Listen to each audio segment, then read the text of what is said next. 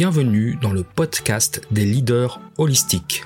Je suis Christophe, créateur du site lelinmanufacturing.com et de la formation Culture votre expert en leadership, excellence opérationnelle et lean management depuis plus de 25 ans. Ce podcast est pour vous si vous êtes attiré par le leadership, le développement personnel et la spiritualité. Si vous avez besoin de mieux équilibrer votre vie privée et votre vie professionnelle. Si vous avez d'importantes responsabilités professionnelles et que parfois cela affecte votre vie privée ou inversement.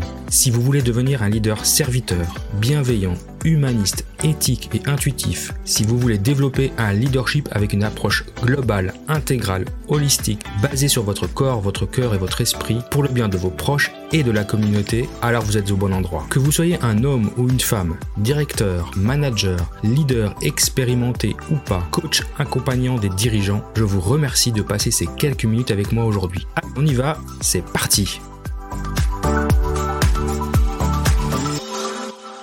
Bienvenue dans cet épisode. Euh, nous allons parler d'entrepreneurship avec euh, mon invité, mon spécial guest Sébastien Lopresti de l'entreprise de, mon partenaire euh, Ligne en ligne, avec qui nous avons déjà eu des, conférences et des webinaires et qui, et qui vous a proposé déjà de vous offrir gratuitement des formations en Lean Six Sigma White Belt. Donc ça, on va continuer la promotion jusqu'à la fin de l'année. Et puis, euh, et puis, bah, je me réjouis de, recevoir Sébastien, qui est la moitié de l'entreprise en fait, donc il va nous expliquer tout ça. Salut Sébastien. Salut Christophe, enchanté, ravi, merci de, merci de nous donner un peu de temps. Avec plaisir toujours d'échanger avec toi. Ouais, ça va très bien. On se prépare sereinement aux vacances de fin d'année. Exactement. Exactement, sereinement, c'est le bon mot. Alors, euh, dis-moi, Sébastien, comment alors, vous avez créé cette entreprise à deux, hein, donc c'est un peu un partenariat à deux avec avec Damien. Euh, racontez-moi, raconte-moi un peu ton histoire avec Damien. C'est c'est quoi c'est quoi le truc? Bah écoute, en fait, c'est une histoire d'amitié euh, d'abord avec Damien. Alors on dit souvent que il faut pas mélanger entrepreneuriat et amitié. Pour l'instant, tout se passe bien. On te racontera si ça se passe toujours bien dans dix ans, mais euh, voilà, c'est le parti pris en fait de deux potes. Nous, on se connaît depuis maintenant une grosse quinzaine d'années avec Damien. On était euh, très intéressés il y a quelques années par la bande dessinée notamment et euh, on était très intéressé aussi par, euh, je dirais, la convivialité. Et euh, pendant très longtemps, on a, je dirais, projeté sur un coin de table au milieu ou en fin de soirée, parfois, parfois sympathique, l'idée de monter un bar avec un concept un peu original autour de la bande dessinée. Enfin, souvent, on a, je dirais, on a projeté un petit peu ce rêve-là de, de créer une entreprise et de monter une entreprise ensemble. Faut dire par ailleurs qu'en fait, on avait déjà eu des expériences entrepreneuriales avec Damien avant d'aboutir l'île en ligne, qui s'étaient traduites par des expériences notamment associative, mais qui étaient déjà un petit peu des expériences, je dirais, euh, euh, liées avec des impératifs extérieurs, la nécessité de communiquer, monter quelque chose à partir de rien. Donc on avait déjà pu éprouver notre capacité un peu à travailler ensemble. Et puis je dirais cette idée de monter quelque chose, elle s'est un petit peu étiolée avec le temps. Tu sais comment ça se passe avec euh, les copains quand tu grandis, parce qu'il y a des orientations qui sont prises, qui sont pas forcément communes. Et puis à un moment donné, on était presque au constat de se dire bon en fait on le fera jamais quoi. Ça restera qu'une discussion de copains autour d'un verre quand on se retrouve de temps en temps. Et puis il se trouve qu'en fait il y a 7-8 euh, ans, un peu par hasard en fait, hein, euh, Damien et moi, on s'est trouvé finalement à converger un peu même les, vers les mêmes univers de métier. Lui était dans la gestion de projet, euh, il avait passé un cursus pour être green belt puis, puis black belt. moi, j'ai été aussi passé côté gestion de projet, alors qu'au départ j'avais commencé ouais, dans des fonctions commerciales. J'avais eu un parcours, je dirais, un peu sinueux parce que j'avais au départ une licence de sciences humaines. Je travaillais dans la banque, mais c'était au, départ pur alimentaire. Et puis en fait, c'est devenu après plus prenant et j'ai eu l'occasion d'évoluer, mais c'était pas forcément un, un, projet de départ. Et du coup, on s'est retrouvé en fait à travailler au sens large dans le domaine de la qualité et en transverse en gestion de projet. Et en fait, dans le cadre des discussions qu'on avait, qui au départ en tant que pote, enfin tu, tu, tu sais comment c'est, sont pas forcément toujours des discussions professionnelles. De temps en temps, quand on venait sur le terrain de ce qu'on faisait au quotidien, des difficultés qu'on avait, et notamment des difficultés à, à diffuser une culture de la qualité, parce que lui avait ses préoccupations et moi je les avais au sein de mon entreprise. Dans le cas d'une entreprise qui en plus est en train de fusionner, de changer avec une direction générale qui n'était pas très intéressée, on va dire ça comme ça, par la question du, du client à ce moment-là, je dirais de de, son évolution. Et du coup, on avait souvent des discussions sur cette thématique-là. Et puis je dirais qu'on a commencé à cheminer tout doucement sur l'opportunité de monter quelque chose. Et en fait, on a, euh, je dirais, le préquel entre guillemets en quelque sorte de, de en ligne, ça a été Sigmatic, qui est en fait le nom, le nom social de la boîte, et qui était une initiative complètement gratuite sur la base d'une chaîne YouTube et qui visait déjà à faire de la vulgarisation sur des concepts, euh, alors au sens large de business ou déjà un petit peu de Lean Six Sigma. Euh, et, donc en fait, c'est comme ça qu'on a commencé petit à petit à arriver à l'idée, pourquoi pas de monter quelque chose et puis il s'est trouvé que moi j'ai pu bénéficier suite à une fusion au sein de mon entreprise d'un plan de départ euh, volontaire, que j'étais de toute façon déterminé moi à changer et à prendre une autre direction dans ma carrière, et que euh, là on est passé, je dirais, du stade de l'idée à la concrétisation de monter euh, un business tous les deux. Voilà. Ok. Et, et c'était en. Et vous aviez quel âge quand vous avez démarré? Alors en fait, on a euh, donc l'expérience, je dirais associative, doit remonter à une dizaine d'années. Sigmatic, ça date de 2017-2018 et Lean en ligne a été créé euh, officiellement il y a environ un an puisqu'on a immatriculé la société euh, en octobre 2020. Même si en fait on travaillait sur le projet véritablement depuis février 2020. Quoi, voilà. Donc je dirais que ça fait, en fait, c'est un processus qui a maturé pendant assez longtemps en réalité. Et puis, euh, d'ailleurs, dont ligne en ligne est peut-être pas la forme ultime hein, finalement. Peut-être qu'il y aura d'autres choses derrière, mais en tout cas, dont ligne en ligne était un des aboutissements les plus, euh, les plus, euh, je dirais manifestes quoi, ou tangibles. D'accord. Donc si, si ok, c'est intéressant. Et si tu voulais euh, comment dire, expliquer rapidement euh, c'est quoi l'objectif de Lean en ligne? Vous avez, vous avez voulu faire quoi en fait en montant cette boîte? Eh ben, si tu veux, ce qu'on a voulu faire, c'est apporter quelque chose de différent sur un marché qui était relativement, je dirais, traditionnel, si on peut le qualifier comme ça. Sans insulte, je dirais, pour les acteurs historiques du secteur. Mais nous, notre constat, je dirais, sur la formation en ligne dans nos domaines euh, de prédilection, donc excellence opérationnelle, Lean Sigma, c'est que c'était un domaine pas forcément très novateur, euh, avec des acteurs historiques qui étaient relativement bien implantés, qui souvent étaient des consultants d'abord, puis des formateurs ensuite. Donc je dirais qu'il y avait une démarche euh, qui était un petit peu déjà orientée par le fait que leur objectif c'était d'abord de vendre du conseil et qu'en fait c'était au travers du conseil qu'ils formaient. Et il y a évidemment une synergie entre les deux activités mais c'était pas des gens qui avaient d'abord pour préoccupation de transmettre des connaissances. Et nous on était vraiment et c'était déjà l'expérience sigmatique et la chaîne YouTube qu'on avait très tourné vers l'idée de transmettre des connaissances en fait. Très tourné vers l'idée du partage de connaissances. Et donc on a voulu construire je dirais quelque chose à distance très inclusif avec une politique de prix, euh, je dirais, très ouverte et qui permettent au plus grand nombre d'accéder à ces sujets-là, parce qu'assez rapidement, on a eu l'intuition qu'en fait, euh, le Lean Six Sigma pouvait intéresser un, un, échantillon de personnes très large, mais que le prix des formations et les modalités qui étaient proposées sur le marché étaient clairement pas compatibles avec ce que tout le monde pouvait se payer dans les petites villes en France. Et moi, je peux t'en parler à titre personnel puisque j'ai longtemps cherché à me former au Lean Six Sigma et qu'en gros à distance c'était impossible quand je cherchais à le faire. C'était Paris ou c'était dans les grandes villes, éventuellement à Lyon, mais c'était hors de prix clairement. Et puis il fallait mobiliser des congés pour le faire. Ma boîte n'était pas forcément euh, disposée à m'accompagner, donc c'était une démarche personnelle, mais en même temps il fallait valoriser de poser des congés pour le faire, donc c'était pas compatible clairement. Donc il y avait effectivement cette volonté de proposer une offre qui soit accessible dans plusieurs dimensions, accessible en termes de modalité et aussi plus accessible en termes de coût. Et, donc c'est vraiment ce qui a, je dirais, euh, euh, constitué notre idée de départ quand on a commencé à travailler sur le sur le projet. Et en proposant autre chose, je dirais, qu'un contenu que nous on appelle un contenu dématérialisé, qui consistait, et on l'a beaucoup vu dans la formation en ligne, et c'est pour ça aussi que certains en sont un petit peu revenus aujourd'hui, et que d'ailleurs on, on a vu un certain nombre de limites de la formation en ligne, qui consistait à faire autre chose que de prendre des supports que tu faisais dans des salles de cours où tu avais 20 personnes, de les dématérialiser plus ou moins à va-vite et d'en faire des formations en ligne. Et c'est aussi pour ça que ça a mis du temps de faire la formation. Et je peux dire qu'on connaît assez bien les formations euh, du secteur pour les avoir suivies et pour connaître assez bien un certain nombre d'acteurs du secteur. Donc on a pu aussi éviter les écueils dans lesquels étaient tombés ces acteurs-là et vraiment repartir d'une feuille blanche pour faire une formation euh, et des formations après, mais d'abord une formation Green Belt puisque c'est par là qu'on a commencé. Euh je dirais neuve et puis apportant vraiment quelque chose de frais par rapport à ce qui se faisait sur la formation en ligne à ce moment-là. Voilà. Juste une petite précision, enfin je connais, je connais la réponse, mais je vais quand même te la poser. Euh, formation en ligne, certes, mais il faut qu'elle soit certifiante, n'est-ce pas? Voilà, tout à fait. Et, puis pour moi, tu as, tu as deux volets à ça. C'est-à-dire que euh, d'abord, effectivement, euh, toutes nos formations nous débouchent sur une certification. Euh, donc on est adossé à deux organismes internationaux aujourd'hui, l'ISSC et l'ILSI, euh, qui, qui ont des, je dirais, des vertus différentes en fonction du public qu'on vise, mais qui effectivement donnent la possibilité, dans tous les cas, d'aller jusqu'à une certification, donc de faire valoir, je dirais, un plus réel en termes d'employabilité. Et l'autre volet aussi qui constitue vraiment euh, le, le faire de lance de la façon dont on, dont on a effectivement constitué notre promesse de valeur, c'est qu'on a aussi, nous, indépendamment du fait qu'on s'appuie sur un module de e-learning, toujours la possibilité de proposer un accompagnement et un suivi qui est individuel.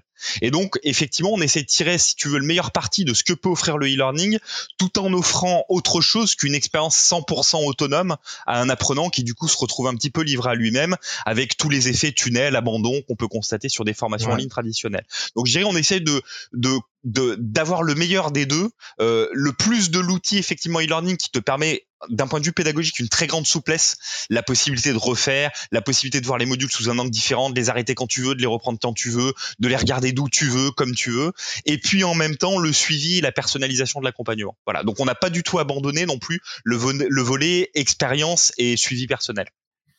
Et, et, je, et je, pense hein, que c'est que c'est votre point fort parce que euh, quand on parle de formation en ligne euh, de ce type-là, hein, Lean et autres, hein, euh, tout de suite on dit mais non c'est pas possible parce qu'il faut de la certification et puis il faut de l'accompagnement. Et je trouve que c'est intéressant que vous ayez pu conjuguer les deux. Donc en tout cas moi je trouve que c'est un, un, de vos points forts. Merci euh, Et puis du coup dans, dans cette c'est une jeune entreprise, hein, c'est elle a une année maintenant.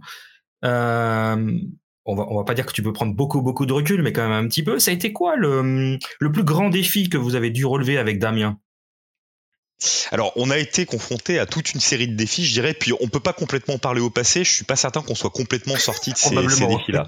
Alors, je te, je te, dirais que d'abord, euh, le premier défi majeur auquel on a été confronté, c'est l'environnement réglementaire qui entoure la formation. Parce que nous, on est organisme de formation, on est certifié Calliope, donc on est vraiment dans une démarche, je dirais, de devenir formateur professionnel. Et l'environnement de la formation, c'est un, un, univers à part entière, hein, pour pas dire une jungle. C'est-à-dire qu'il y a une densité réglementaire qui est importante. En plus, ouais. en France, faut savoir que le contexte est quand même marqué par la loi avenir professionnel de 2018 qui refond complètement les modalités du secteur. Alors de ce point de vue-là, peut-être qu'on a de la chance d'être arrivé à ce moment parce que finalement on a moins l'intériorité de ce qui existait avant, mais clairement c'est plus difficile aujourd'hui d'être un acteur, de faire appel à des fonds publics et de former et de se prétendre comme tel, beaucoup plus difficile. Les barrières à l'entrée d'un point de vue législatif et réglementaire ont été clairement rehaussées. Donc si tu veux, tu rentres dans un univers où déjà euh, tu observes un peu ce qui se passe et en permanence tu dois composer en ayant une visibilité sur l'environnement juridique qui est tout à fait limitée et la capacité d'accéder à des réponses qui est parfois très difficile. Ça, c'est un, une première vraie difficulté. Et puis on n'en est complètement pas sorti à un point qu'aujourd'hui, euh, on a un certain nombre d'incertitudes encore sur ce qu'il y aura comme certification euh, sur la prochaine année, puisqu'il y a un certain nombre de certifications qui arrivent à échéance, par exemple. Donc si tu veux, avec euh, euh France Compétences qui répond pas forcément aux questions. Donc une vraie difficulté de ce point de vue-là administrative et, et réglementaire, et à laquelle, à mon avis, sont confrontés tous les organismes de formation, indépendamment ouais. de leur taille, mais forcément encore plus les plus petits, puisqu'ils n'ont pas de ressources allouées là-dessus. la deuxième difficulté majeure, et là, on en prend aussi un petit peu pour son ego au passage, c'est que Damien et moi, on est des praticiens. Des projets, on en a fait. Alors, on les a pas tous réussis, mais on pensait quand même avoir une très forte robustesse sur la capacité effectivement à euh, mettre en place une ingénierie de formation.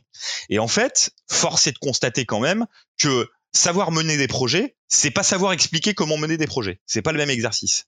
Donc en fait, il faut apprendre à être formateur. Et d'abord, nous, on était des praticiens, voilà. Et, et, donc, on s'est quand même heurté à un certain nombre de difficultés opérationnelles quand il s'agit euh, de passer de ce qu'on sait à l'expliquer, si tu veux.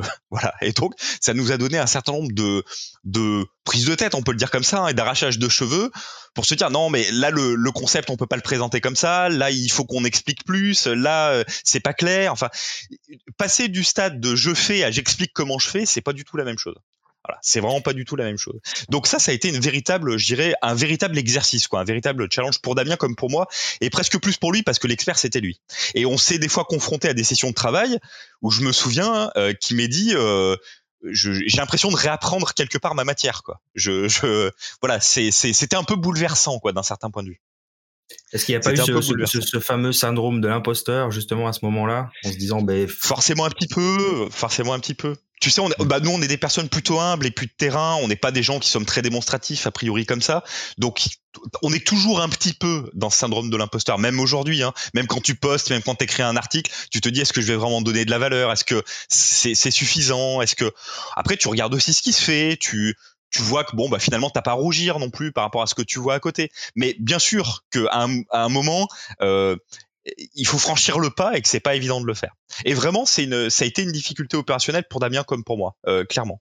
Et puis après, tu as euh, tout ce qui concerne plus spécifiquement, je l'ai dit un petit peu tout à l'heure, mais ça c'est une difficulté, j'irai encore en cours. Hein, euh, tout ce qui concerne plus spécifiquement nos vérités d'implantation avec Lean en ligne.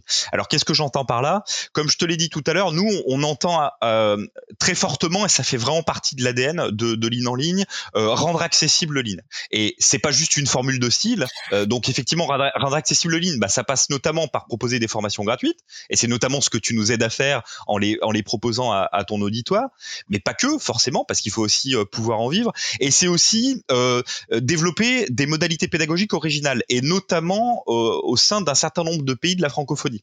Donc nous, on essaie beaucoup de se développer, notamment en Afrique, et on commence à y arriver, par exemple au Cameroun, où on vient d'avoir notre première classe de, de certifiés, mais pour ce faire, bah, il faut s'adapter aux spécificités locales, c'est-à-dire que le 100% en ligne pas complètement encore euh, la, la, norme. Les gens aiment voir, les gens aiment toucher, les gens aiment discuter. Donc il a fallu monter des modalités hybrides, trouver du coup des réseaux de partenaires euh, locaux, des gens de confiance sur lesquels tu peux t'appuyer, mettre en place des politiques tarifaires spécifiques, monter des outils qui étaient à la, à la, lisière de ce que tu faisais, plus des outils traditionnels, et donc faire vraiment du blended learning de ce point de vue-là. Et ça, ça a été une vraie difficulté. Et j'en parle pas complètement au passé parce qu'en fait, on est encore dedans, on est encore en train de développer ce volet-là.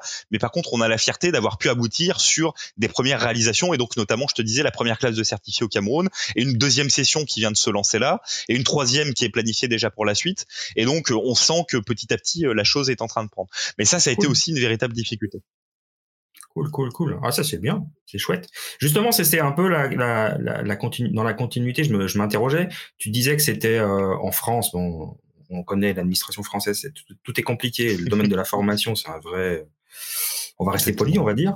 Euh, est-ce que, est-ce que, en, est-ce qu'il y a une volonté de s'étendre à l'international? Tu, tu, as dit oui, mais est-ce que vous avez les mêmes problématiques avec la Suisse, le Québec, la Belgique, avec des réglementations très différentes, ou c'est plus cool finalement? Non, honnêtement, c'est plus cool de ce point de vue-là. Et si tu veux, les, les difficultés principales auxquelles on s'est confronté pour l'instant euh, dans nos velléités, je dirais, d'implantation en francophonie à l'international, c'est plutôt euh, des difficultés que je qualifierais de trois ordres. Euh, je pourrais dire sociologiques sur ce que ce qu'attendent les gens et notamment leur relation au e-learning. Euh, et puis elles sont euh, économiques et sociales, si on peut dire. sociologiques, bah, c'est que notamment dans un certain nombre de pays d'Afrique, le 100% en ligne, ça fonctionne pas. Les gens y croient pas, pas encore, ou alors c'est une population très mature, mais c'est très très minoritaire. C'est des gens qui ont été par exemple formés en France, qui ont déjà une culture un petit peu de ce type de formation, qui savent exactement ce qu'ils vont aller chercher. Puis après, tu vas avoir des barrières socio-économiques qui sont liées notamment bah, déjà à la connectivité. C'est-à-dire eh que même si tu veux faire une formation en ligne, il faut que tu aies une connexion de très bonne qualité. Et nous, quand même, des supports qui sont assez costauds. Donc, euh, même quelqu'un en France qui a une bonne connexion, des fois, il nous dit, bon, il faut vraiment que je sois à la maison pour que ça marche bien. Donc, tu as des problèmes de connectivité, puis tu as des problèmes de paiement aussi, notamment sur certains pays d'Afrique, puisque nous, nos paiements se faisaient par carte essentiellement, et que par carte, bah, dans un certain nombre de pays francophones, tu payes pas, tu payes par mobile ou tu payes par PayPal, et du coup, euh, c'est des modalités qu'il a fallu développer. Et là, le travail est encore complètement en cours. Hein. On est en train de mettre des modules de paiement sur le site pour pouvoir payer par mobile, et puis du coup, on s'appuie sur des partenaires locaux qui font le tiers de confiance, qui recueillent les paiements, avec lesquels du coup on travaille pour euh, proposer, je dirais, des tarifs qui sont aussi adaptés à ces populations-là. Et de ce point de vue, je dirais, euh, en, en, francophonie hors Afrique, on a moins ces difficultés puisque les populations, je dirais, ont des euh, des, des, compositions euh, socio-économiques qui sont plus comparables avec ce qu'on peut trouver en France. Donc cette difficulté-là se, se rencontre moins. avec, la, avec la législation un petit peu plus souple euh, que, que, que la législation française. Oui. C'est juste. Oui. Ok, intéressant. Donc maintenant, bah voilà, c'est ça y est, t'es entrepreneur, quoi. Ça fait plus d'une année. C'est ça. Et, et c'est là où, tu vois, pour moi, ça fait la transition peut-être avec ce que tu disais sur les difficultés. Je peux te dire un mot des autres difficultés qu'on a maintenant qu'on est dedans, parce que c'est le début de l'histoire. Hein. C'est pas. Exactement. C'est pas. Du coup, en fait, dernier volet finalement entre guillemets de difficultés. Et puis là, pour le coup, c'est un exercice en cours et puis on n'en est pas sorti. Euh, c'est que euh, quand tu appuies sur le bouton le jour où tu mets tes formations en ligne, je le dis comme ça, c'est pas tout à fait vrai, mais c'est quand même pas loin d'être la vérité. On s'est dit avec Damien, c'est bon, on l'a fait quoi. Euh, en fait, euh, on n'a rien fait, c'est le début des ennuis. C'est-à-dire que derrière tout, tout, ton site, et puis tu te dis les gens vont venir, mais les gens ils viennent pas. Ils viennent pas comme ça. Il faut les amener à venir. Et nous, on n'est pas des gens de l'internet, on n'est pas forcément non plus des gens du digital, même si c'est un peu notre génération, l'émergence d'internet, mais on connaissait ça de très loin. Donc en fait, il a fallu mettre en place toute une stratégie digitale pour amener des gens à venir nous trouver parce que c'est pas tout d'avoir géré une offre intéressante encore faut-il se faire connaître donc pour ça, il bah, faut trouver le réseau qui te va bien pour pouvoir le faire. Il faut développer une, une communauté. Il faut savoir communiquer. Il faut monter des campagnes euh, marketing qui soient qui soient qui soient intéressantes. Il faut avoir quelques notions quand même de SEO pour monter des pages qui soient à peu près, euh, je dirais, en ligne pour, je dirais, satisfaire euh, les, les, prérequis des fameux algorithmes de Google notamment, parce que c'est quand même lui qui fait un peu la pluie et le beau temps sur sur ces sujets-là. Et puis, euh, et en fait, il faut aussi maîtriser tout un écosystème d'outils euh, qui vont bien évidemment déjà de la construction des formations, hein, donc ça avait commencé un petit peu avant, mais après euh, qui vont au-delà sur, comme je le disais, hein, comment tu postes sur un réseau social, sachant que quasiment chaque réseau social ont leur code et que pour être honnête, on, commence à maîtriser à peu près ceux de LinkedIn, mais tu vois Twitter ou Facebook, c'est un réseau sur lequel on n'a pas encore réussi à s'implanter parce qu'il y a des codes qu'on maîtrise pas forcément. Et puis c'est effectivement tout ce qui concerne éventuellement la publicité payante en ligne, si tu veux en faire un petit peu. Comme je le disais aussi, la construction de ton site, la stratégie de mots clés, euh, le développement de contenu, enfin des sujets que tu connais toi bien pour avoir monté quelque chose en plus à une époque où euh, il y avait moins de gens qui le faisaient, je pense, et tu l'as fait avec succès. Euh, mais voilà, que qu'on connaissait pas plus que ça, et très clairement qu'on avait sous-estimé, hein, pour être tout à fait honnête. C'est-à-dire que tu as la naïveté un petit peu euh, du, jeune entrepreneur qui dit bon, le produit est bon, le prix est accessible, ça va le faire, quoi. C'est, ça suffit. un, grand, classique, bah, un très grand classique. Évidemment, ça suffit pas. Évidemment, ça suffit pas. Donc là, de ce point de vue-là, bah, on travaille, quoi. Et puis c'est, c'est, jamais fini. Donc on progresse. Euh, on ressort de mieux en mieux sur les sur les résultats de recherche Google. On est premier sur notre nom, ce qui est euh, absolument indispensable, mais ce qui n'était pas forcément le cas au début. On commence même à avoir des concurrents qui payent pour être premier sur notre nom. Donc ça, c'est commence aussi à être bon signe. Enfin voilà, euh, tu sais ce que c'est mieux que nous, je pense. Donc euh, bah ça, c'est un travail complètement en cours. On essaie aussi de se muscler là-dessus, mais ça, ça, ça, constitue une vraie difficulté. Et clairement, le volet digital dans l'entrepreneuriat. Alors Honnêtement, je pense que c'est vrai pour tout le monde aujourd'hui. Même si tu veux être plombier, euh, il y a une telle offre sur le marché que si en plus t'es bon sur ta communication, sur tes réseaux sociaux, tu feras la différence et tu vendras plus que les autres. Mais admettons que quand t'es plombier ou boulanger, c'est un petit peu moins important. Mais quand t'as une plateforme et que t'as vérité à, à, vendre en ligne, c'est indispensable. Et du coup, euh, bah là-dessus, il y a un vrai, il y a un vrai travail à faire. Et c'est difficile parce que on est deux et qu'au départ, nous, on a plutôt pris le parti de dire on monte en compétence tout seul, on fait pas de prestations externes ou très très peu et que en plus tu es confronté à un environnement dans lequel euh, et tu sais ce que c'est je pense la prestation parce que tu es sollicité dans tous les sens hein, pour des gens qui vont te faire remonter en référencement naturel tu sais pas dans quelle mesure c'est vraiment du lard ou du cochon euh, l'ardoise souvent est salée tu sais pas vraiment ce que tu payes donc, enfin, c'est difficile, quoi. C'est un vrai univers auquel tu te confrontes. T'as peur de te faire pigeonner, mais en même temps, tu vois bien que tout seul, t'y arrives pas complètement. Donc, faut monter en compétence pour savoir à peu près de quoi ça parle. Mais c'est pas, c'est pas forcément évident de le faire parce que pendant que tu fais ça, bah, tu fais pas autre chose. Donc, c'est un vrai, euh, c'est un vrai sujet, ça. C'est un vrai sujet à pas sous-estimer. Mais ça, je trouve intéressant parce que c'est juste. Et euh, alors, moi, j'ai toujours beaucoup aimé votre côté à toi et à Damien très humble en disant, euh, côté nous, euh, on apprend, donc on, on va faire des bêtises, c'est pas grave, mais on apprend. Et puis euh, euh, après, bah voilà, quand on a les moyens, euh, bah on, on, on, engage des, des, experts dans le domaine. Et puis quand on quand, quand on démarre petit, euh, tout seul ou à deux, bah on apprend quoi. Hein. On n'a pas le choix. Moi j'ai moi j'ai appris. Euh, euh, mais après c'est un vrai job à part entière, hein, le, le, le, marketing en ligne. C'est un vrai job quoi. Hein. C'est vraiment ça prend du temps. Euh, mais il y a beaucoup beaucoup d'outils pour automatiser. Et puis d'ailleurs on échange souvent nous ensemble sur les outils qu'on utilise. Et euh, mais c'est intéressant, ça c'est un vrai défi d'entrepreneur de, de, de, notre époque et puis c'est hyper intéressant. Mais tu vois, tu commences à voir, par exemple, le terme de community management. Moi, je vais te le dire franchement, et je suis pas. Euh, je pense qu'en plus, on est plutôt de la génération, hein, mais jusqu'à maintenant, je me disais, euh, c'est espèce de, c'est un boulot fictif, quoi. C'est, c'est le nouveau terme qu'on a inventé à la mode. C'est comme chief happiness officer dans les boîtes, tu vois. C'est le truc qui sert à rien. En fait, non, non. C'est, je comprends pourquoi il y a des gars qui sont payés pour ça aujourd'hui. C'est-à-dire qu'il y a un vrai art de faire des posts sur LinkedIn, quoi. Il y a un vrai art, il y a, y a une stratégie, c'est, c'est, c'est un art, quoi, le truc. C'est, et nous, on est encore très très loin on fait quelques posts qui, qui, se diffusent, mais on est encore très très loin des meilleurs acteurs du marché. Alors il y a aussi le produit que tu vends. Il faut dire, faut être honnête. Je pense que c'est plus facile quand tu es influenceur euh, euh, sur les réseaux d'avoir des posts qui sont viraux quand tu fais du Lean Six Sigma, quoi, et que tu vas expliquer aux gens euh, que ton objectif c'est de lutter contre la variabilité des processus, quoi. Enfin, il y a aussi un peu la thématique, je pense, qui fait que. Mais néanmoins, c'est c'est hyper intéressant, quoi. C'est hyper intéressant. Et nous, quand même, on constate une progression, quoi. On voit qu'on arrive petit à petit à fidéliser une audience. On voit qu'on se développe on voit qu'on est repartagé, on voit qu'il y a des gens qui s'intéressent à nous. On a les premiers clients, on commence à avoir des clients qui nous disent bah je suis venu chez vous parce que j'adorais votre communication sur LinkedIn. Tu vois, j'ai fait un on, a, on a ouais, on a intégré un, un, apprenant là il y a quelques jours, bah c'était le feedback qu'il nous faisait quoi. Moi je lui dis bah comment vous nous avez connus? Et eh ben LinkedIn et ça faisait un moment qu'il nous regardait d'un œil et puis d'un œil et demi et puis de deux en se disant tiens, ils sont sympas quoi, ils ont une façon originale d'aborder les choses.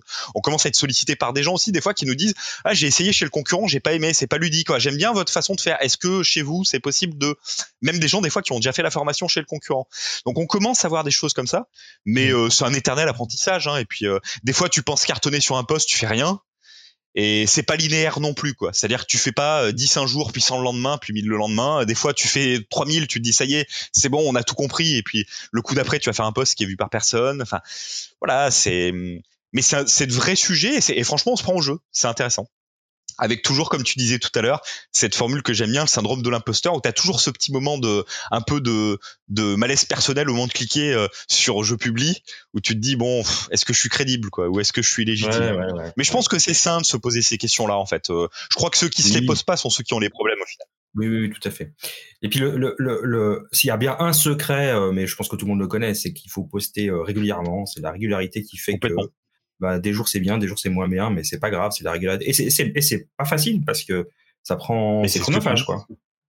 En fait, ce que tu dis globalement, enfin nous, c'est notre premier enseignement sur toute cette question, effectivement, stratégie de réseau, qu'on peut qualifier au sens large. C'est qu'en réalité, bien évidemment, et loin de moi l'idée de le minimiser, il y a tout un pan technique, voire de techniques très très avancées là-dessus. Mais en fait, souvent, avant d'aller là-dessus, il y a juste des principes de base et mm. qui repose sur le fait effectivement d'une régularité, d'une assiduité, et c'est juste là déjà que les gens abandonnent. C'est que en fait, euh, ils vont poster comme des malades pendant un mois, puis ils vont s'arrêter parce qu'ils vont dire ah, je vois pas les résultats. Mais il faut surtout pas faire ça en fait. Et, et, du coup, il y a plein de principes quand même qui sont accessibles globalement, et qui sont pas techniques, hein, et qui relèvent effectivement de la régularité, de se poser la question bête, hein, mais je te garantis que nous au départ, euh, ne serait-ce que identifier finalement en marketing, on appelle ça le fameux persona. Alors, je vais, vais pas faire le, le caïd des termes. C'est des termes que moi, j'utilisais pas il y, a, il y a pas si longtemps que ça. Mais d'identifier finalement le profil type de la personne à laquelle tu veux t'adresser au départ. Mais en fait, tu te dis non, mais c'est évident, je sais très bien. Mais en fait, quand tu commences à faire tes premières campagnes, est-ce que tu sais vraiment à qui tu veux vendre? Mmh, C'est quoi le mmh, profil mmh. type du gars qui est intéressé par ta formation?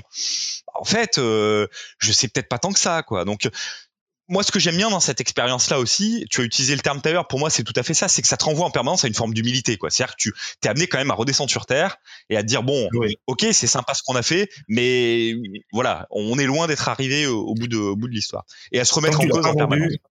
Tant que tu l'as pas vendu et puis que, et puis que ça te rapporte pas, enfin, que ton business il vit pas de ça, euh, bon, bah, c'est bien, t'as as fait un truc, quoi, mais ça, c'est useless, quoi, ça sert à rien. C'est ça, c'est ça. Donc ouais, il y, a de, y a de euh, vrais enjeux euh, intéressants, voilà, auxquels on se confronte en permanence. Mais, euh, mais c'est vrai, moi je trouve que c'est vraiment les défis de, de l'entrepreneuriat de, de, notre époque. Après, encore une fois, tu as raison. Est-ce que le boulanger, pâtissier ou le boucher a les mêmes défis? Un petit peu quand même, parce que le pauvre, il faut quand même qu'il se fasse connaître. Et puis maintenant, le bouche à oreille suffit plus. Hein. Donc il faut être de la concurrence hein, là. Ouais, bien sûr. pas simple. Mais pour moi, euh, les artisans, les artisans de proximité notamment, pour certains ont bien compris. Tu regardes sur LinkedIn, il y a beaucoup d'artisans qui communiquent, et je suis quasi sûr qu'ils marchent mieux que ceux qui le font pas. Hein. Il n'y a pas de, j'ai pas trop de doute là-dessus. Hein. Et après, je, je, pense que beaucoup le disent, mais nous on le constate assez régulièrement. Je pense que ce qui marche bien une fois que tu as à peu près trouvé ton audience, c'est au-delà effectivement de la régularité puis de la valeur que tu vas apporter aux gens, parce que le maître mot est là. Hein. Si tu racontes des choses qui intéressent personne, t'as beau bosser tous les jours, il se passera rien. Je pense que c'est aussi une forme de d'humilité quelque part qui se ressent. Tu vois, fait de dire on est en réseau, on partage ensemble, on sait pas tout, on n'est pas expert de tout. Peut-être que là-dessus on se trompe. Nous notre vision c'est ça, mais la tienne c'est peut-être pas ça. Enfin, tu vois une forme d'humilité un peu générale sur les choses les choses sont complexes, quoi. On sait pas tout. Il y a, tout le monde peut se trop programmer expert aujourd'hui, mais on est sur des domaines qui vivent, qui bougent. Il n'y a pas une méthodologie en plus qui a réponse à tout. Pour moi, le savoir aujourd'hui, il est transdisciplinaire. Nous, notre parcours, on l'a beaucoup construit aussi sur des savoirs qui sont très connexes. On parle de systémique, on parle de conduite du changement. La vérité absolue est pas dans le Lean Six Sigma. Enfin, tu vois, il faut sortir aussi de ces paradigmes de vouloir tout expliquer au travers d'une méthodologie, une façon de voir. Ouais, c'est tout à fait vrai. Tout à fait vrai. Ça, je suis bien d'accord. Je vais te poser une question un peu bizarre. Maintenant que tu es entrepreneur, si tu te rencontrais, si tu discutais avec ton toi d'il y a 5 ans, qu'est-ce que tu lui dirais? Quel conseil tu lui donnerais? Nous, on, a identifié avec Damien, quand on a fait un peu le rétexte du lancement de la boîte, euh, un certain nombre de points sur lesquels on s'est dit, si on devait, encore une fois en toute humilité, donner quelques conseils à quelqu'un qui voudrait se lancer, voilà comment on verrait les choses. Et évidemment, c'est sous travers, je pense, de répondre à ta question de quelles sont les erreurs qu'on aurait, qu'on a pu faire, que si c'était à refaire, peut-être on, on referait pas. La première chose, et ça, c'est très lié à notre personnalité, à Damien et moi. C'est-à-dire qu'on est très complémentaires sur certains sujets, mais on a aussi euh, peut-être un, défaut commun, au moins, c'est qu'on est plutôt des gens perfectionnistes. Le premier, moi, le premier conseil que je donnerais aux gens qui veulent se lancer, c'est pas attendre le grand soir et se lancer le plus tôt possible. C'est-à-dire que euh, nous, on a, on a un peu tardé peut-être à lancer la première formation. On voulait lancer le truc un peu génial, hyper bien construit, euh, où il y avait tout dedans, euh, qui fasse effet wa. Et, peut-être que il y a des petits bouts de choses qu'on aurait pu lancer un petit peu euh, plus rapidement parfois. Donc, ne pas hésiter à se lancer tôt, mais c'est euh, en fait, il y, y, a des vraies raisons qui te poussent à pas le faire, mais il faut pas avoir peur des raisons qui peuvent te pousser à pas le faire, parce que euh, t'en tireras toujours des choses et tu pourras notamment faire peut-être ce que nous on a mis du temps à faire, c'est-à-dire identifier finalement à qui tu peux t'adresser, à qui tu vas pas y arriver, euh, quelle, quelle, est la cible des gens qui t'intéressent le plus, enfin voilà. Mmh. Donc chercher peut-être moins l'imperfection. Alors nous, c'est quelque chose maintenant qu'on fait beaucoup. Hein. Euh, on est sorti de cette logique un peu du grand soir, euh, qui, qui, qui était pas, euh, je dirais forcément consciente au départ, mais qui est très liée quand même à notre, je dirais à notre travers personnel de gens plutôt bien construits qui veulent euh, faire le super truc avant de livrer, quoi. Voilà. Euh, on est, on, on, on, a, on a changé un petit peu de logique par rapport à ça. Le deuxième truc qui est hyper important, et ça, tu as beaucoup de difficultés à le faire quand tu es entrepreneur de fait pour plein de raisons c'est essayer de s'entourer, pas rester seul. Nous, la difficulté à laquelle on a été confronté, en plus dans une logique euh, euh, de Covid à la où tout le monde est à la maison, c'est euh, de se mettre en réseau. C'est-à-dire qu'au bout d'un moment, tu te rends compte que tu es tout seul dans ta chambre ou dans ton bureau euh, 10 heures par jour. Je dis 10 heures pour être gentil. Que hormis euh, avec ton associé, tu discutes avec personne. Que quand tu sors du bureau, surtout quand tu es en phase de conception, t'es rincé, mais les gens ils comprennent pas sur quoi tu bosses. C'est-à-dire t'es un alien. Hein. C'est les gens disent mais qu'est-ce qu'il peut faire de ces journées le mec? Il y a rien qui sort, on voit rien. Il y a pas de site, il y a pas d'offre, il y a que dalle. Mais le mec il nous dit qu'il bosse tout le temps. Donc c'est en fait t'es un peu déconnecté quoi. Et même les gens qui sont proches et des copains, euh, qui comprennent pas bien. Alors il y a eu le phénomène un peu Covid aussi au milieu qui faisait qu'on se voyait moins et peut-être qui a renforcé cette idée-là, tu vois. Mais j'avais vraiment l'impression quand même que quand tu discutais ou en famille hein, avec les gens sur ce que tu fais, au bout de cinq minutes, tu sens que les gens sont un peu gênés puis ça passe à autre chose parce que c'est abstrait quoi. Les mecs ils comprennent pas. Et des fois toi-même tu te dis euh, peut-être que moi non plus je comprends pas ce que je suis en train de faire en fait parce que la tâche elle est tellement grande que je sais même pas si je vais réussir à atterrir sur quelque chose.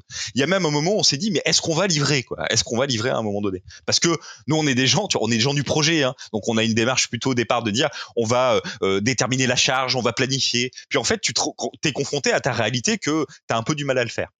Donc pour lutter contre, je dirais, je pense c'est le, penchant un peu naturel de l'entrepreneur par par euh, par essence euh, d'être un petit peu isolé il faut pas hésiter à confronter son idée. Et ça, c'est difficile parce que euh, un, les gens sont pas toujours bienveillants. Tu vois, nous, quand on a essayé un petit peu de le faire, assez souvent, t'as des, as des avis euh, tranchés, mais moi, ce qui sont les avis qui m'agacent, c'est-à-dire, oh, votre truc c'est nul ou votre truc c'est bien, mais c'est des trucs qui te servent pas à grand chose. Et, et, et, et des fois, en fait, toi, t'as investi tellement de temps et d'humeur sur ton projet que t'as pas envie en fait d'être confronté à la vie du gars qui en cinq minutes euh, potentiellement va te le tuer et te le mettre à la poubelle en te disant bah, de toute façon ton truc ça marchera pas. Donc c'est difficile, mais il faut essayer autant que possible de solliciter des avis ne serait-ce que sur l'expérience, hein, comment le voient les gens? Euh, t'as tel message, comment il est perçu? Euh, sur les premières moutures du site, par exemple, on n'a pas assez sollicité euh, de feedback et je pense qu'on a perdu du temps sur, par exemple, l'ergonomie, le parcours client. Tu vois, on aurait dû être plus, plus, je pense, plus ouvert là-dessus.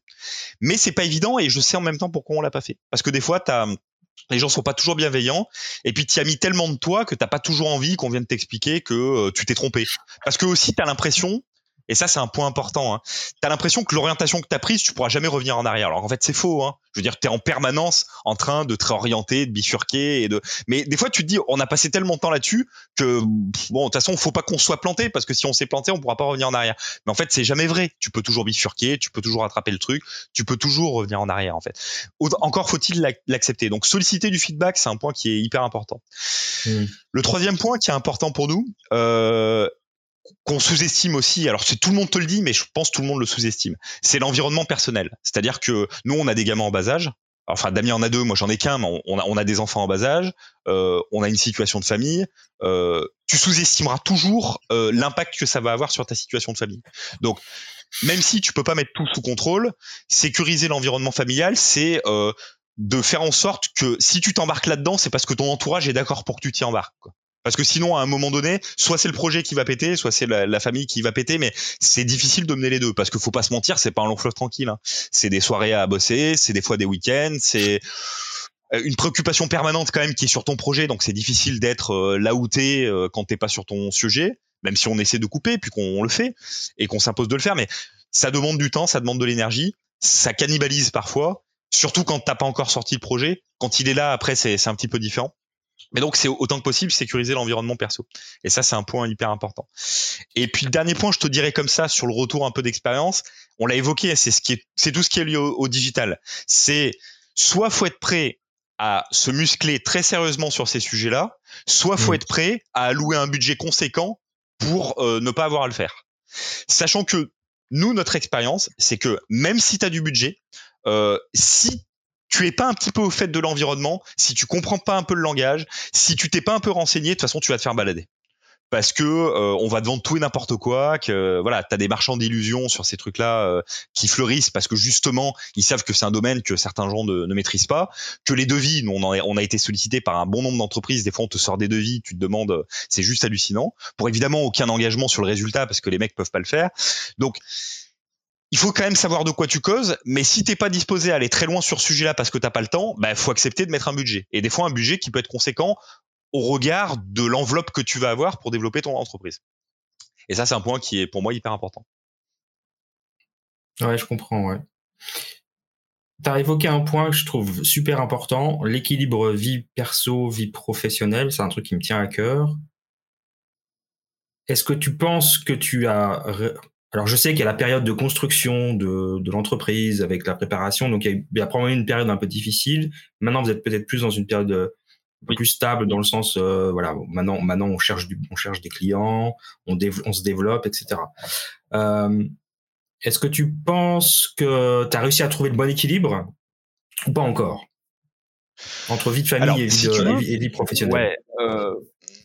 Je pense qu'on s'en est pas trop mal sorti, honnêtement, euh, au moins pour une raison qui est que tu vois, par exemple, je prends ma situation personnelle. Hein. Damien s'organise un petit peu différemment pour des raisons qui lui sont propres, mais mais c'est globalement vrai pour lui aussi. Mais pour ce qui me concerne moi, aujourd'hui, moi j'ai la chance quasiment d'amener le petit tous les matins à l'école, d'aller le chercher quasiment tous les soirs, sauf le vendredi, parce que du coup, la souplesse aussi du rythme d'entrepreneur fait que comme tu vas potentiellement bosser jusqu'à minuit, bah tu commences quand t'as envie puis tu t'arrêtes quand t'as envie aussi. C'est à dire que le travail tu le perçois pas de la même façon quoi. T'es pas soumis à un horaire de bureau et puis personne va rien te dire si tu commences aujourd'hui à 9h30 ou si tu vas faire ta session de sport. Donc de ce point de vue là moi j'estime que vis-à-vis par exemple de ma relation avec mon fils j'ai pas perdu grand chose pour pas dire j'ai rien perdu parce que j'ai une souplesse qui fait que je peux bosser par exemple quand il dort.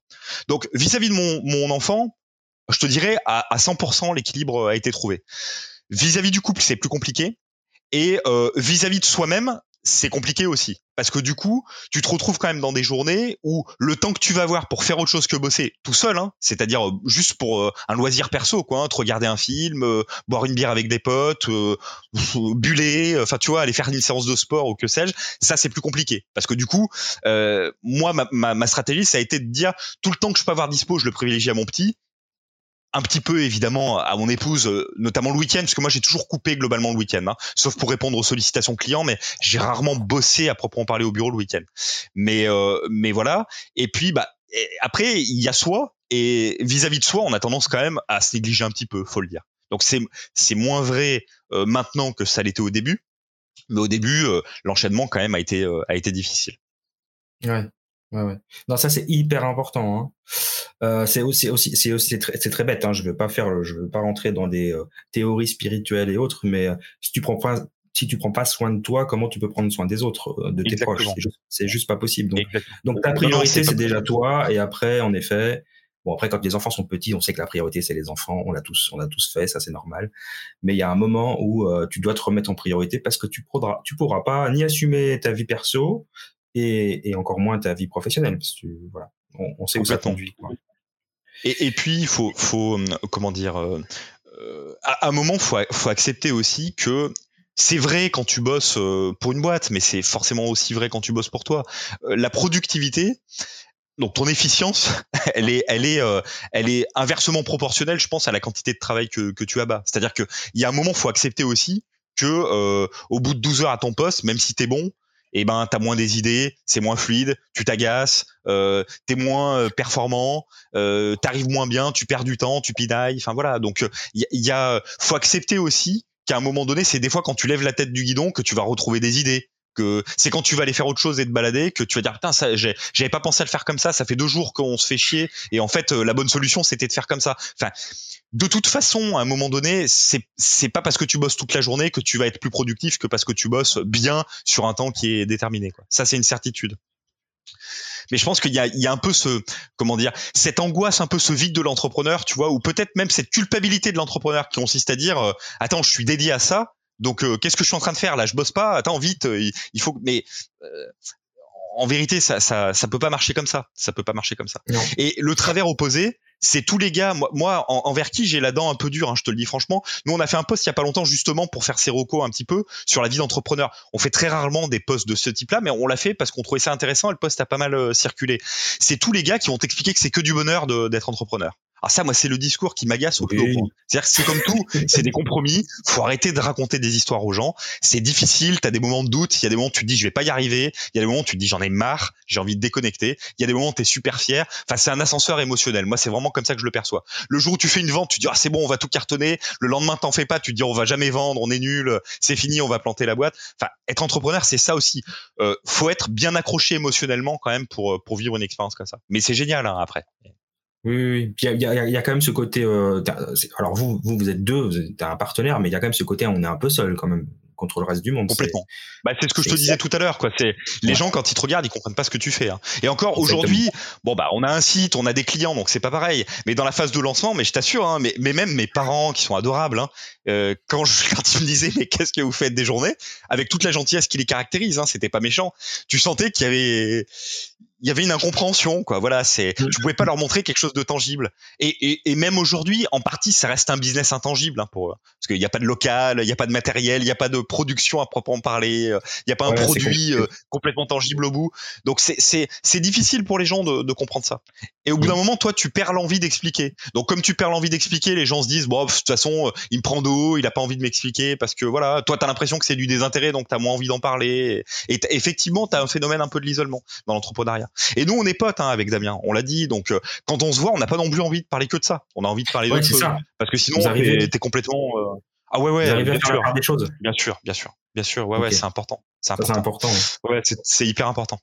Euh, c'est hyper important de le faire, même si euh, forcément Clean en ligne va rester dans les discussions et que des fois au détour d'une vanne, on va se dire tiens, j'ai pensé à un truc, on pourrait essayer de faire ça, mais c'est bien sûr qu'on on essaie de prendre aussi des moments où on fait autre chose et on le fait pas suffisamment, hein, mais par rapport à ce qu'on faisait avant, mais on essaie quand même de le faire assez régulièrement.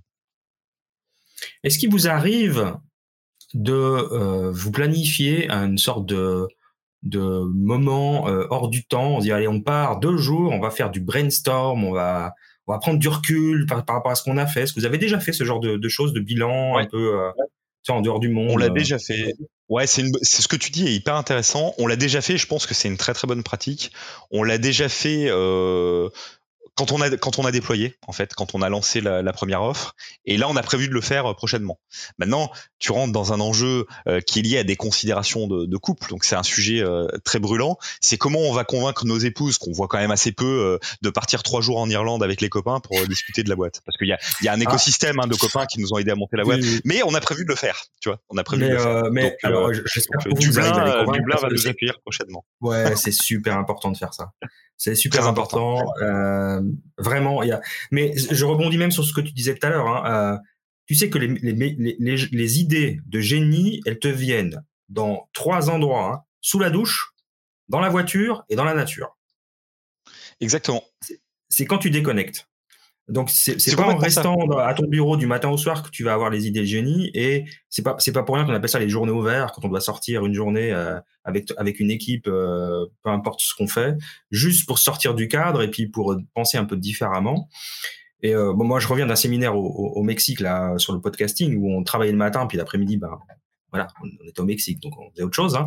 Euh, mais ça fait un bien fou juste de, de, sortir de ton contexte et de réfléchir. Moi, j'ai tout un plan euh, pour l'année prochaine de, de, travaux. Euh, donc, donc, je pense que ça c'est une bonne chose si vous arrivez à faire ça avec avec Damien. Euh, c'est un, un, point hyper important de faire une fois par année, deux trois jours comme ça, euh, en dehors du contexte familial. Euh, et, et, et, vraiment, alors là, je respecte les épouses, hein, mais c'est il, il, faut arriver à les convaincre. C'est tellement c'est important, quoi. Oui, bien sûr. Alors nous, on a la chance quand même. Quand je te disais sécuriser l'environnement personnel, on l'avait assez bien fait ça quand même. Euh, on a la chance quand même d'avoir été accompagné dans la démarche hein, là-dessus. Euh, merci à, elle. Euh, donc ça a jamais été. moi, j'aurais même plutôt une épouse aujourd'hui qui serait tentée de me dire, parce que moi, je suis plutôt casanier. Allez, bah, va boire un coup ce soir. sors, sortez-vous, voyez-vous. Enfin voilà, sortez un peu, arrêtez de bosser quoi. arrêtez de bosser. Écoute, je vais m'efforcer de le faire. Je vais m'efforcer. Elle a raison. Elle a raison. Je la connais pas, mais elle a raison. Mais c'est essentiel, euh, bien sûr. Essentiel. Ouais. J'aurais une dernière question euh, parce que ça fait déjà 45 minutes, donc je pense qu'on a bien, on a bien déblayé le, sujet. Pour toi et Damien, maintenant, c'est quoi votre plus grand défi dans l'année, dans pour l'année 2022 C'est, quoi vos défis là dans, le futur proche? Le, le, plus grand défi pour euh, pour moi, c'est de d'arriver à aller au bout de ce que je t'expliquais sur l'implantation en francophonie et notamment en Afrique. C'est que moi j'ai une conviction très très forte qu'il y a une grosse, grosse, grosse demande à satisfaire dans ces pays-là. Maintenant, il y a, des freins euh, que j'ai évoqués, j'y reviens pas, mais qui sont difficiles, qu'on on arrive à lever euh, petit à petit. Tu vois, on a réussi à aller au bout au Cameroun, mais il y a plein de choses à faire, notamment en Côte d'Ivoire. Il y a plein de choses à faire au Maroc qu'on n'a pas encore réussi à faire pour l'instant. Ça serait vraiment de, franchir un cap euh, là-dessus. Et d'ailleurs, à ce titre-là, j'en profite pour passer un message ouvert parce que tu as une communauté large. Hein. Si vous êtes au Maroc, en Côte d'Ivoire, en Tunisie ou en Algérie que vous êtes consultant sur ces thématiques-là et que vous pouvez jouer le rôle de partenaire local pour l'IN en ligne, pour diffuser, je dirais, l'IN Six Sigma largement, euh, n'hésitez pas à nous contacter. On est très preneurs. Voilà. Pour l'instant, on n'a pas réussi, notamment au Maghreb, alors que le besoin il est, il est colossal. Euh, On n'a pas trouvé les bons interlocuteurs pour, pour aller au bout. Voilà. Donc euh, ça c'est une petite frustration. C'est pas facile, hein, c'est pas, pas, facile. pas facile. Mais le, le besoin il est là c'est juste, c'est juste. Et puis il faut trouver la personne de confiance pour le faire. Ouais, exactement. Donc euh, pour moi c'est le principal défi, sachant que en France on commence à avoir notre crédibilité, les apprenants viennent à nous. Euh, T'as as des enjeux d'incertitude qui sont liés au contexte réglementaire, mais de toute façon ceci il faudra combiner avec. Euh, donc nous on va continuer à étoffer l'offre. Hein. Euh, il y a le yellow qui est euh, pas encore en ligne mais qu'on a mis en place. Donc du coup on couvre white, yellow, green. Euh, Damien s'en fait des mais je pense qu'on va aussi aller sur le back belt, comme ça on couvrira euh, toute la gamme, même si c'est un gros boulot. Et puis euh, il y a le développement des partenariats effectivement avec les, certifiés, les, enfin les, les, organismes certificateurs, où je pense qu'on va essayer de travailler avec d'autres personnes aussi. Je le dis là, il y a rien de fait. Tu vois, c'est une espèce de comment dire de scoop entre guillemets. on va sans doute aussi essayer de faire une formation plus typée service et plus typée ligne et agilité que Lean Six. Voilà. Donc ça, ça fait partie des cartons pour le premier trimestre, avec un partenaire euh, consultant aussi en France. Je en France, les choses sont et en France et en francophonie hors Afrique, les choses sont sur le le, le, le bon train quoi. Ça, va rouler, les choses sont dans les tuyaux et on sait que ça va sortir. Et on a à peu près notre échelonnement. Sur l'Afrique, il y a plein de choses à faire, mais c'est plus difficile de faire aboutir les, les, sujets. Donc le vrai, pour moi, le plus gros défi, ça va être d'arriver à continuer et, et, et, à, et à accentuer, je dirais, le développement qu'on a commencé notamment au Cameroun. Ouais, je comprends. Ouais. Puis je dirais qu'avec le, avec le contexte mondial, qui, enfin, qui, qui est pas prêt de se calmer, hein, euh, le, le, le, la formation en ligne avec accompagnement, euh, etc. Ça quand même, c'est quand même le, le, sujet d'actualité, quoi. Enfin, c'est tellement difficile d'aller d'aller en formation en présentiel ou, même à des congrès en présentiel. Et Dieu sait si ça fait du bien de rencontrer des gens. Hein. Moi, je suis j'aime beaucoup ça. Mais je pense que l'accès en ligne, en tout cas au savoir en ligne, c'est une vraie, une vraie clé pour les prochaines années, ça c'est évident. Complètement, et tu vois, je suis convaincu aussi que ça passe. Euh, je suis convaincu que ça passe, comme je l'évoquais tout à l'heure, par, euh, je dirais, le meilleur compromis de l'humain, de la personnalisation et du digital par le biais de la plateforme de cours. Euh, on est ressorti aujourd'hui de la vérité au travers le e-learning. Il y a eu une dizaine d'années un peu enchanté sur le e-learning, on voulait tout dématérialiser. On en est un petit peu revenu parce qu'on s'est rendu compte que taux d'abandon, que les gens ils en tirent que dalle, parce que bon il n'y a pas d'assiduité, parce que ils sont tout seuls, parce que ils, ils peuvent pas poser leurs questions. Et c'est pour moi le, le l'enjeu, c'est d'arriver à trouver la meilleure combinaison des deux, quoi. Voire des trois, avec pourquoi pas du relais en présentiel. Et euh, nous, on a quelques promesses, je dirais. Alors, je sais pas où ça va aller, mais on on a pas trop parlé, mais on s'adresse plutôt nous pour l'instant aux particuliers. On commence à avoir des contacts d'entreprises. Euh, dans le cadre d'entreprise, on va sans doute plus faire de relais de terrain. On sera sans doute plus présent et localement aussi, tu vois. Euh, donc, on n'aura pas forcément les mêmes velléités euh, territoriales. On va donc essayer de tirer un peu les deux bouts euh, de, la chaîne de valeur, c'est-à-dire le, le dématérialiser à grande échelle et puis le, le territorial local un petit peu sur mesure. Quoi. Et je pense qu'il faut essayer d'être présent des deux côtés. Quoi. Voilà.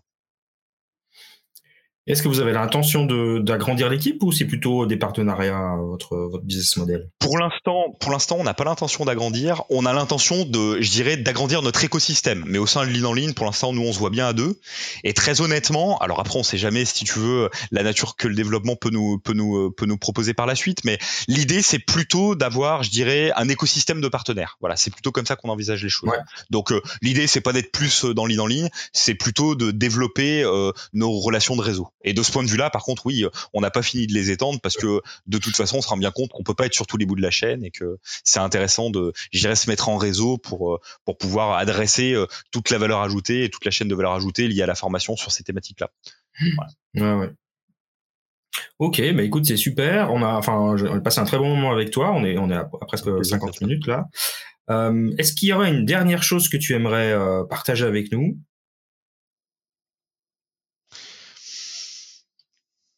Peut-être adressé aux, entrepreneurs euh, ce message-là ou à tous ceux qui souhaiteraient éventuellement se lancer parce qu'il y en a pas mal. Euh, sans voilà, c'est ce que je disais tout à l'heure, hein, euh, sans sans survendre l'intérêt d'une démarche entrepreneuriale, à ceux qui hésitent, lancez-vous quoi. Vous, vous apprendrez forcément des choses. C'est un, vrai défi personnel aussi. Ça vous fera grandir aussi à titre personnel. Ça vous apprendra des choses sur vous-même. Ça vous permettra aussi de dépasser euh, euh, des limites que peut-être vous considériez comme euh, indépassables. et voilà, c'est une vraie humainement, c'est une aventure qui est, qui est hyper riche, même si c'est semé d'embûches et puis et puis que voilà, c'est pas facile tous les jours, mais c'est n'ayez pas peur entre guillemets de vous lancer parce que voilà n'attendez pas de c'est pas forcément l'idée en réalité qui fait la différence. Moi j'en suis convaincu. C'est-à-dire que quand tu regardes l'entrepreneuriat de loin au départ tu as l'impression que c'est l'idée qui fait le, succès. Mais souvent l'idée elle vient parce que tu as déjà fait quelque chose avant en fait. C'est c'est pas c'est c'est parce que tu bricoles des choses qu'à un moment donné l'idée vient. C'est pas euh, j'ai l'idée du grand soir puis je crée la boîte et ça marche. Mmh. moi j'ai pas beaucoup d'exemples de réussite comme ça. Je pense que ça vient plutôt à l'inverse en fait. C'est plutôt parce que tu commences à faire les choses qu'à un moment donné tu chemines jusqu'à trouver le bon format. Mais en fait il y a il y a 50 tentatives avant dont les gens se rappelleront pas, mais qui ont fait que tu as réussi la 51e. Quoi. Donc faut, voilà, faut pas avoir peur de se planter même si effectivement il y a une réalité économique qui est pas forcément facile. Hein, donc il, s'agit pas de dire c'est facile, faut y aller et puis vous inquiétez pas de comment vous allez remplir le frigo, mais c'est une belle aventure et pour ceux qui ont la chance de pouvoir le faire en sécurisant, je dirais, l'environnement personnel et économique aussi, parce qu'il y a un enjeu économique derrière, tentez le coup quoi. Vous apprendrez forcément des choses. Ouais, tout à fait d'accord avec toi. Merci beaucoup, vraiment super intéressant. Euh, donc je, vais mettre dans les, dans les commentaires hein, pour ce qui est de la, vidéo YouTube euh, le, lien pour accéder à la formation euh, gratuite l'INSEE Sigma White Belt. pour ce qui est du, du podcast, donc c'est le, le, lien, c'est sur c'est bit.ly, hein, bit.ly slash lin6s, L-E-A-N 6s. Euh, je le mettrai aussi dans les commentaires. Euh, toujours accessible. Euh, profitez-en, vous, pourrez voir la qualité de la formation que propose Lean en ligne. Vraiment, moi je trouve c'est super bonne qualité. Et après, bon voilà, soit le sujet vous intéresse et c'est tant mieux, soit il vous intéresse pas plus que ça et, voilà. Mais au, moins testez, ça coûte rien. Testez et vous verrez un peu la qualité des produits que proposent Sébastien et Damien. En tout cas, un grand merci Sébastien. On se revoit bientôt pour d'autres aventures, nous. Et puis, je souhaite une bonne fête de fin d'année à tout le monde. Et oui, du coup, on va s'acheminer doucement vers la fin de cette année. Donc, excellente fête de fin d'année, en nous souhaitant euh, par avance une, une année prochaine un peu plus sympathique euh, d'un point de vue notamment sanitaire, parce qu'on voit pas le bout et je pense que c'est un peu compliqué. Comme tu disais, notamment pour se retrouver un peu plus régulièrement les uns les autres. Par exemple, faut dire à la communauté, là, des gens qui nous écoutent, qu'on travaillait ensemble depuis un petit moment. On n'a jamais eu le plaisir encore de se voir. Que J'adorerais qu'on puisse se voir et partager une bière ensemble. Donc euh, voilà, euh, bonne fin d'année à tous et puis un grand plaisir et merci encore une fois Christophe pour pour l'invitation et le moment. Moi j'ai beaucoup apprécié aussi, euh, très sympa d'échange. Merci Sébastien. Merci. Alors aujourd'hui ce podcast vous a été proposé en partenariat avec la société Lean en ligne. Lean en ligne, c'est une équipe dynamique qui propose des formations en ligne, notamment autour du Lean Six Sigma. Et on vous propose une formation gratuite pour vous initier au Lean Six Sigma. C'est la formation Lean Six Sigma White Belt. Donc dans cette formation, vous allez découvrir l'importance des démarches de progrès, vous allez comprendre l'état d'esprit et les bénéfices de ces démarches, vous allez découvrir les méthodes, les outils majeurs, l'importance de l'orientation client, la notion de valeur, l'approche processus. Alors pourquoi vous devriez suivre cette formation bah Déjà parce qu'elle vous est proposée généreusement et gratuitement par mon partenaire, et vous pourrez appréhender les enjeux de la performance, comprendre les bénéfices du Lean Six Sigma, vous initier aux méthodes Lean Six Sigma et être acteur de l'amélioration continue. Alors comment faire? Eh ben, C'est assez simple. Il suffit de suivre le lien suivant bit.ly, bit.ly, barre oblique, Lean 6S, en attaché, donc Lean L-E-A-N, 6, le chiffre 6, et S. bit.ly slash line6s. Vous vous inscrivez, c'est totalement gratuit et vous aurez accès à une formation de qualité pour vous initier au Lean Six Sigma. Donc profitez-en. Le lien est valable, je pense, jusqu'à la fin de l'année et euh, je vous propose de découvrir rapidement cette formation et puis je vous remercie d'avoir passé ces quelques minutes avec moi et je vous retrouve très rapidement. À bientôt.